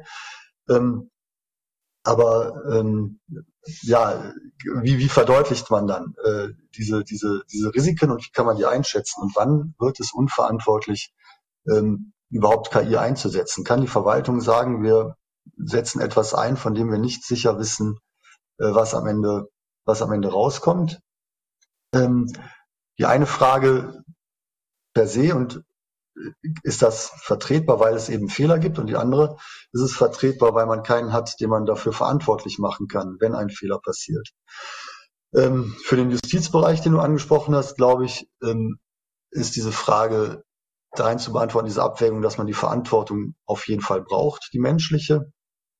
Man kann sich sehr schön äh, ein System vorstellen, in dem KI ähm, irgendwas produziert, dass KI schlauer ist und mehr auswertet, mehr Daten auswertet, mehr äh, Kommentare, mehr was auch immer, äh, Quellen, um zu einer Beurteilung zu kommen. Aber letztlich äh, geht es im richterlichen Bereich eben um Beurteilungen und für die muss man Verantwortung übernehmen als, als Mensch. Äh, zwei Juristen, drei Meinungen, äh, KI möglicherweise ähm, immer dieselbe Meinung und mit der Behauptung, dass die dann auch richtig sei. Ja, diese, ähm, diese Reflexion, ähm, es könnte auch falsch sein, was ich ausgeworfen habe, die ist fraglich, ob die bei KI so, so funktioniert. Ähm, ja, insofern ähm, ganz weites Feld. Wo fängt richterliche Entscheidungsfindung an? Richter, sobald man äh, einen Sachverhalt liest, zur Kenntnis nimmt, fängt man an, sich ein Bild äh, zu machen von dem Sachverhalt. Das ist schon eine menschliche Leistung, ein Satz äh, in verschiedenem Zusammenhang. Einmal mit der linken Augenbraue hochgezogen, einmal ähm, mit dem Blick nach rechts kann was ganz Unterschiedliches bedeuten. Natürlich kann KI äh, auch solche ähm, Feinheiten auswerten, aber diese Auswertung selbst ist eben auch schon ähm, Bewertung und Entscheidungsfindung. Ähm, da bin ich relativ skeptisch, was ähm, den Einsatz äh, angeht und relativ ähm, furchtsam, ähm, was die Folgen angeht, wenn man da äh, unbesehen äh, diese Arbeit ähm, delegiert. Ja, also klar, wir haben auch ähm, Artikel 97 Grundgesetz, äh, richterliche Unabhängigkeit, die muss ja frei von maschineller Beeinflussung stattfinden. Das kann man, glaube ich, auf das auch zurückführen, was du gerade gesagt hast, das rechte Gehör. Im äh, 103 ist ja auch ein menschliches Gehör, was man hat. Also unter dieser Verfassung schwierig. Jetzt mal an den Politiker Axel Voss die Frage. Es gibt so Studien. Ähm, da ist man äh, krank und ähm, man kriegt dann ähm, die Wahl, nimm ein Placebo oder nimm ein wirkendes Medikament. Und ähm, dann gucken wir, was rauskommt und haben hinterher äh, rausgekriegt, ob das Medikament wirksam ist. Und äh, vielleicht geht es dir auch besser, wahrscheinlich kein 50 Prozent. Äh, so, das, das heißt, das, das können Menschen im Rahmen freiwilliger Studien, können die machen. So, jetzt stellen wir uns doch mal ähm, ein Modell vor. Ich bin ähm, äh, ja Angeklagter und soll mich jetzt entscheiden, ich möchte eine menschliche äh, Richterentscheidung oder eine Roboterrichterentscheidung kriegen. Äh, ist ja ein ähnlich sensibler Bereich. Es geht um meine Gesundheit, ist ja äh, klar, lebe ich oder sterbe ich, ist ja die, äh, ist eine ähnlich sensible Frage wie, äh, werde ich verurteilt oder äh, nicht und so weiter. Ähm, sind die Fälle vergleichbar, Axel? Äh, äh, Fragezeichen. Und ähm, ja, äh, äh, ist, ist sowas denkbar in ferner Zukunft unter äh, Überbordwerfen aller äh, Bedachtnahmen von Martin Kessen, äh, äh, dass es mal äh, einen ähm, Roboterrichter gibt, weil man ja weiß, dass der einfach super drauf ist, wie ein äh, äh Go-Computer äh, tausendmal besser Go spielen kann und so weiter, äh, wenn er Reflexionsebenen in sich trägt und so weiter. Ja, also ist ein doofer, blöder Fall, ne? Der, der bewegt mich selbst auch total, ne? Aber ähm, kannst, kann, kannst das geben? Ich frage danach nochmal die Christine, ob das geben kann. Aber ich frage erstmal dich.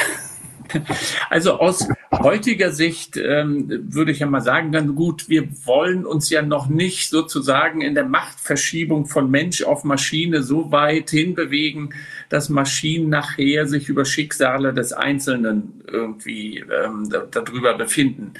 Das ist mir jetzt so eine politische Geschichte. Ich glaube, technologisch wird das in einiger Zeit durchaus möglich sein, ähm, dass man mit den entsprechenden Parametern auch eine Maschine bestückt, um dann eine Entscheidung treffen zu können. Nur mit unserem Ansatz wollen wir dann eben nicht, dass alleine die Maschine entscheidet. Hingegen in zivilrechtlichen Fällen, und ich glaube, das gibt's ja in Estland, wo man durchaus bis zu einem bestimmten Streitwert durchaus sagen kann, das soll mal Teil auch unseres ganzen Rechtssystems sein wenn man jetzt mal, ich sag mal, einen Streitwert bis zu 500 Euro oder wie auch immer ähm, dort zugrunde legt, dass man sagt, naja, komm, das ist unser erster Rechtszug quasi, indem wir das ähm, hier einer Maschine überantworten. Ähm, ich finde, man sollte sich zumindest nicht dem total versperren. Also schon mal sehen, was für Möglichkeiten es gibt, bis wo weit, bis wie weit man das einsetzen kann und schon eigentlich mal drüber nachdenken, ob es nicht bis zu einem bestimmten Streitwert, der jetzt nicht gerade in die Menschenwürde und Ehre und wie auch immer eingreift, dass man da auch im zivilrechtlichen sagen kann, das kann doch durchaus auch irgendwie Teil einer solchen ähm, ja, Rechtsprechung irgendwie auch werden. Aber Grenze wäre Zivilrecht. Aber jetzt für Kleinkriminalität, äh, Ladendiebstahl, Schwarzfahren oder wie auch immer, äh, äh soll das nicht eine KI aburteilen können? Äh, äh, da können wir doch auch die Gerichte entlasten, wenn man äh, diesen ja. Kleinkram da irgendwie in der KI überlässt. Ja, also ähm, da ist ohnehin die Frage, ob man da nicht vielleicht unabhängig von Individualfällen ganz generell einfach man sagt, oh, wer schwarz fährt, ähm, muss dann eben das und das befürchten oder beim dritten Mal oder wie auch immer, dass man, da kann ja auch der Gesetzgeber einfach schon das vorbestimmen und vereinfachen vom Verfahren her. Ob man da jeweils dann für solche Fälle tatsächlich eine KI braucht, weiß ich gar nicht. Aber selbst wenn man es machen möchte, und dann das natürlich kontrollierbar ist in gewisser Weise, würde ich mal sagen, bei solchen kleinen Kriminalitätsdingen, was eher so eine Art Massenphänomen dann wird, dann eigentlich, warum nicht? Ich weiß nicht, ob es da dann verfassungsrechtliche Bedenken und wie auch immer nachher am Ende geben mag, aber ähm, ich, das ist auch etwas, was wir mal, ich sag mal, im, im Europäischen Parlament mit den Immunitätsfragen haben. Wir beschäftigen uns ja mit jedem Fall und wenn einer bei Rote über die Ampel gefahren ist und dafür irgendwie strafrechtlich belangt werden soll, dann ähm, landet das eben bei uns bei diesen Immunitätsfällen. Warum können wir denn da nicht sagen, naja, bei Verkehrsdelikten ist es jetzt nicht wirklich eine politische Verfolgung, ähm, so dass man da auch die Immunität grundsätzlich aufheben kann? Ähm, also warum muss man da diesen ganzen Prozess quasi durchlaufen? Und gibt es dann nicht auch möglicherweise solche Fälle, wo man dann einfach sagen kann, also zumindest mal das irgendwie straffen, dass man nicht ein ganz rechtsstaatliches Verfahren so in dieser Intensität durchlaufen muss, ähm, wo es so offensichtlich ist und wo man vielleicht auch automatisiert äh, darüber entscheiden kann. Wie gesagt, ob das dann eine KI ist oder ob man das vom Verfahren oder als Gesetzgeber vorher irgendwie so regelt, ähm, ist ja im Ordnungswidrigkeitenrecht beinahe auch so, dass man sagt, oh, wenn du da die rote Ampel überfährst, dann kriegst du eben Punkt. Äh, da wird ja auch nicht großartig dann noch, ähm, ja, wie soll ich sagen, drüber verhandelt. Das sind dann eben so Umstände, ähm, die man dann hingehen kann. Also, dass man da Rechtsmittel einlegen kann, jetzt mal geschenkt, aber ähm, ich finde so eine Automatisierung bei so Massen ähm, und offensichtlichen Fehlverhaltensgründen, finde ich, kann man durchaus drüber nachdenken. Okay, also Christian, ich spitze es mal zu. Es ist ja die Dispositionsbefugnis über ein Rechtsgut aufgeworfen. Ich kann sagen, ich äh, äh, stelle meine äh, äh Gesundheit äh, äh, zur Disposition äh, äh, im Rahmen eines solchen äh, Testverfahrens und äh, äh habe äh, 50 Prozent äh, Glück, ob ich ein Smartie esse oder ein wirksames Medikament. Ist mein, ist mein, meine Dispositionsbefugnis. So, jetzt, jetzt guck mal ähm, auf den staatlichen Rechtsdurchsetzungsanspruch äh, und äh, das Postulat äh, ja der äh, richterlichen Entscheidung der der und so weiter ähnlich dispositionsbefugt. Ich, ich, ich spiele die Frage erstmal äh, dir zu und dann im Instanzenzug mal äh, äh danach mal an, an Martin Kessen. Äh, aber es ist natürlich nur ein Gedankenspiel letztlich. Äh, äh dass es Stand jetzt schwierig ist, glaube ich, ist klar. Aber äh, ja, denkbar. Also was nicht denkbar ist, ist der Robo-Judge, der Fälle lösen wird. Im Strafrecht, im Zivilrecht oder im Verwaltungsrecht. Das kann ich mir nicht vorstellen. Aber was ich mir sehr gut vorstellen kann, dass man in die einzelnen Gerichtsbarkeiten mal reinschaut und sich überlegt, an welcher Stelle wollen wir eine Automatisierung zulassen. Ich glaube, dass wir da viel Spielraum haben, wenn es um Anonymisierungen geht, damit wir überhaupt erstmal in die Lage kommen, ja, gute KI-Systeme zu entwickeln. Denn es reicht nicht, wenn ich jetzt einfach nur zigtausende Milliarden Daten oder Posts von Facebook nutze, um irgendwelche KI-Modelle zu trainieren. Dafür brauche ich erstmal Gerichtsentscheidungen. Und die müssen anonymisiert werden, damit wir da keine Persönlichkeitsrechtsverletzungen haben. Dafür kann ich mir aber wiederum selbst KI ganz gut vorstellen. Da kann ich auch fragen, gibt es vielleicht Bereiche, in denen ich die Gerichtsverwaltung entlasten kann? Muss dann wirklich jeder Mensch vor einem anderen Menschen sein Klagebegehren irgendwie ausdrücken? Oder kann ich das nicht vielleicht gerade mit KI-Chatbots lösen? Denn der Richter muss ja das Klagebegehren sowieso auslegen. Das könnte also eine Vereinfachung sein. Und wenn wir genauso vorgehen und dann ganz gezielt nach Anwendungsszenarien schauen, dann sollten wir im nächsten Schritt das auch regulieren. Uns überlegen, bis zu welcher Grenze wollen wir sowas zulassen. Ich glaube, es ist nicht gut oder nicht der richtige Weg, wenn wir pauschal sagen, KI in der Justiz ist top oder flop, sondern wir müssen da ganz, ganz gut die Grenzen ausloten und die sind, wie gesagt, in den einzelnen nationalen Gerichtsordnungen auch angelegt. Da wird uns die KI-Verordnung nicht wahnsinnig weiterhelfen. Da haben wir nur eine Regelung, wann ist die KI verboten und in bestimmten Bereichen wissen wir, dass der Einsatz von KI-Systemen in der Justiz hochriskant ist, aber was ist mit dem Rest? Was ist mit den nicht hochriskanten Einsatzszenarien? Und da muss einfach der nationale Gesetzgeber meines Erachtens ran und hier sagen, den Spielraum wollen wir ausnutzen bis zu dieser Grenze und das wollen wir nicht. Und ja, also Natürlich reden wir von viel Arbeit bei den Gerichten, zu langen Laufzeiten. Ich denke, da ist auf jeden Fall Potenzial nach oben. Das können wir besser.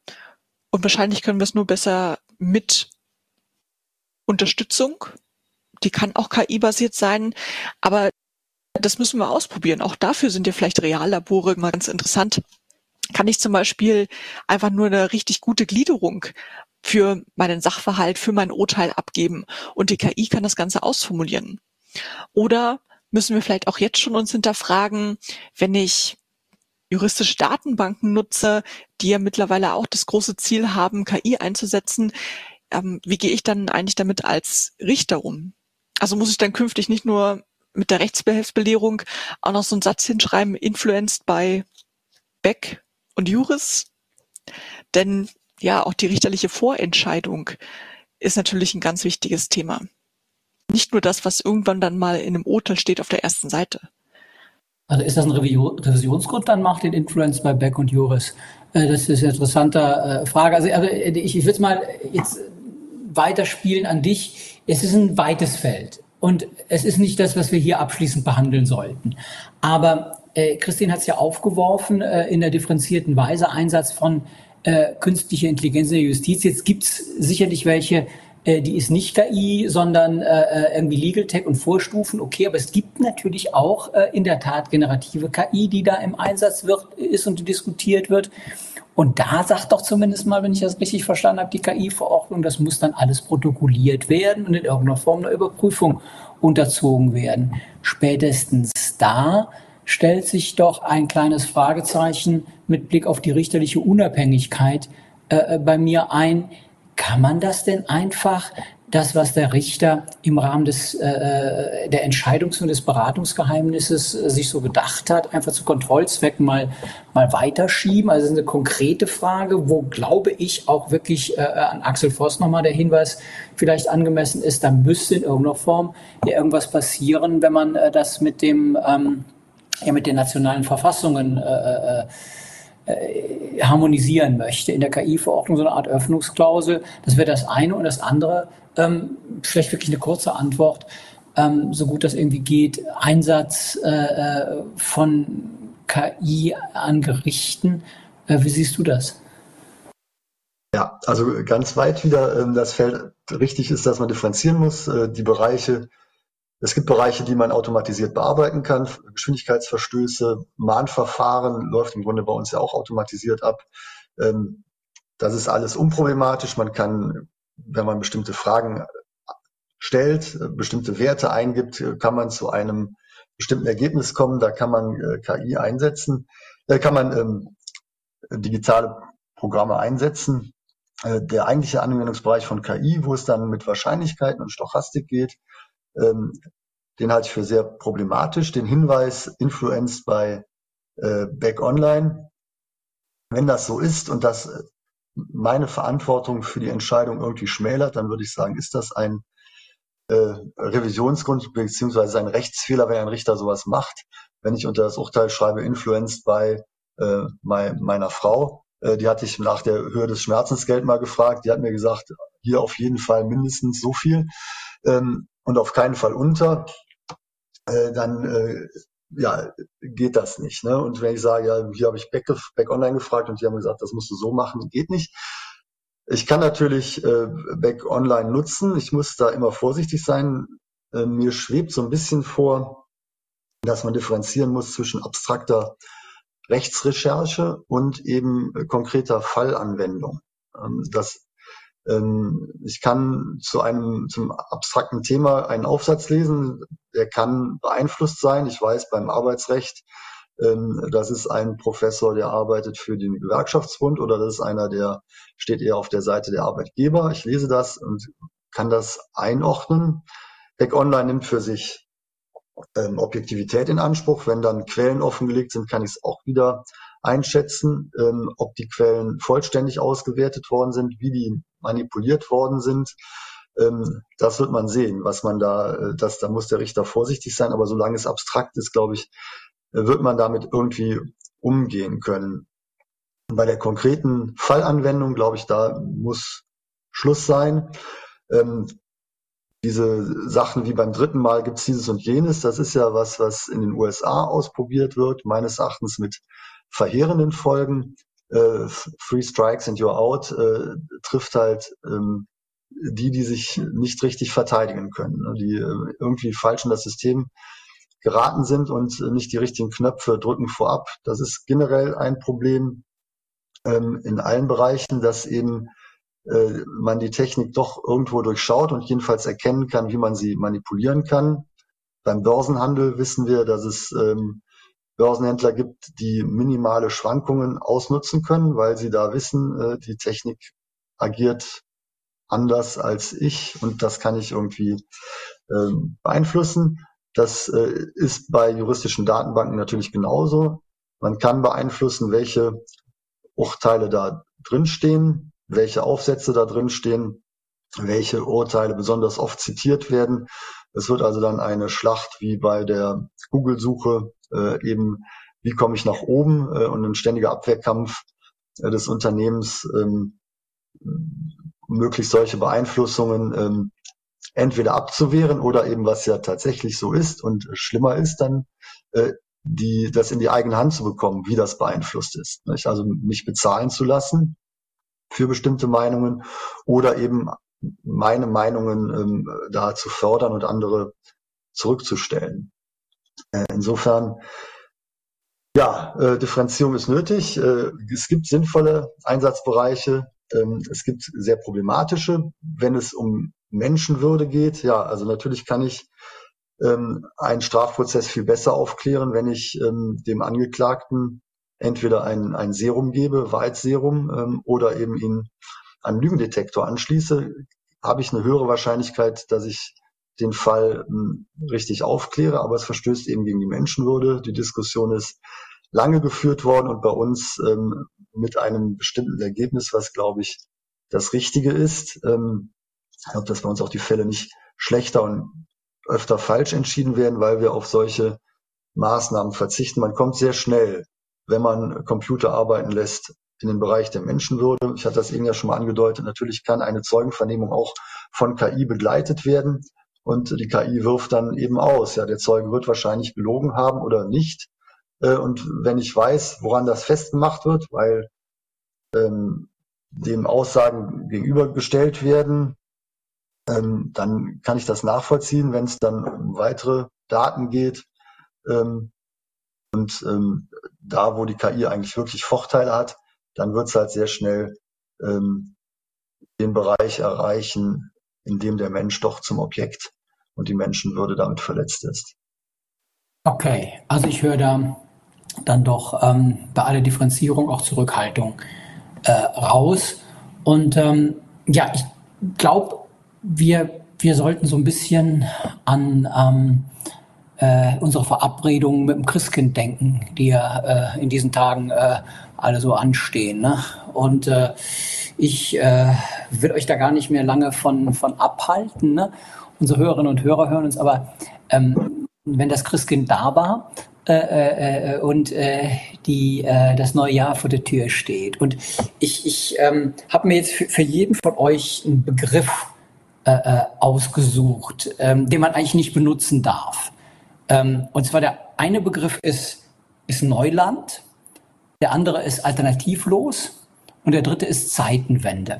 Ihr sollt aber jetzt nicht alle äh, zu alle zu diesen Begriffen was sagen, sondern nur einer. Und ich mache jetzt was, was man normalerweise äh, nur so mit, mit, mit einem Bot macht, ne, vervollständige diesen Satz. Und ich würde aber jetzt irgendwie für Axel äh, äh, äh, gerne den, den, ich würde Axel als, als Objekt benutzen, ne? wie so ein Bot, ne? bitte vervollständige diesen Satz, benutze aber bitte nicht ChatGPT heimlich, sondern ein limbisches System, antworte ähm, ohne zu denken äh, äh und sehr schnell auf die Frage, KI ist Neuland, weil. Weil alles, was neu ist für den Gesetzgeber, eine Herausforderung ist und sehr schwer nur noch einzugrenzen ist. Okay, vielen Dank. Du hast also nicht die Antwort verweigert, weil man Neuland nicht gut benutzen darf. Das ist gut, wenn man einen anderen Begriff äh, für ähm, Martin Kessen. KI ist alternativlos, weil.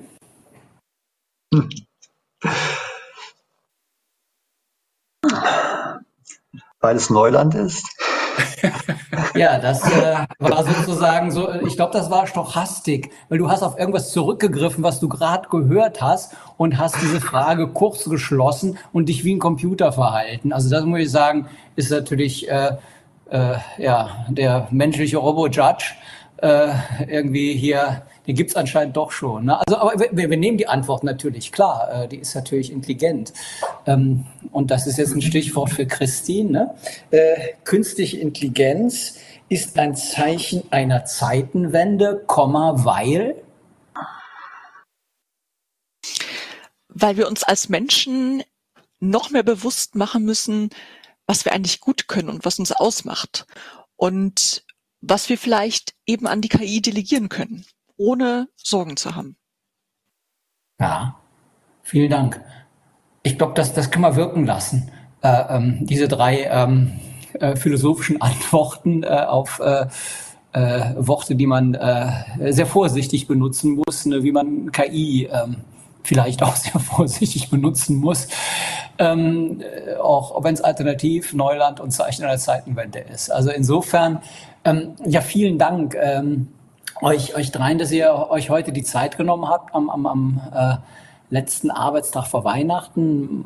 Morgen ist Samstag und dann äh, löst Christian Benedikt ihr Problem mit dem Essen am Sonntag. Und äh, ja, äh, äh, ich, ich wünsche äh, frohe Weihnachten euch jetzt hier. Ähm, allen, die uns zuhören, da hilft das nichts mehr, weil äh, jetzt das neue Jahr ansteht.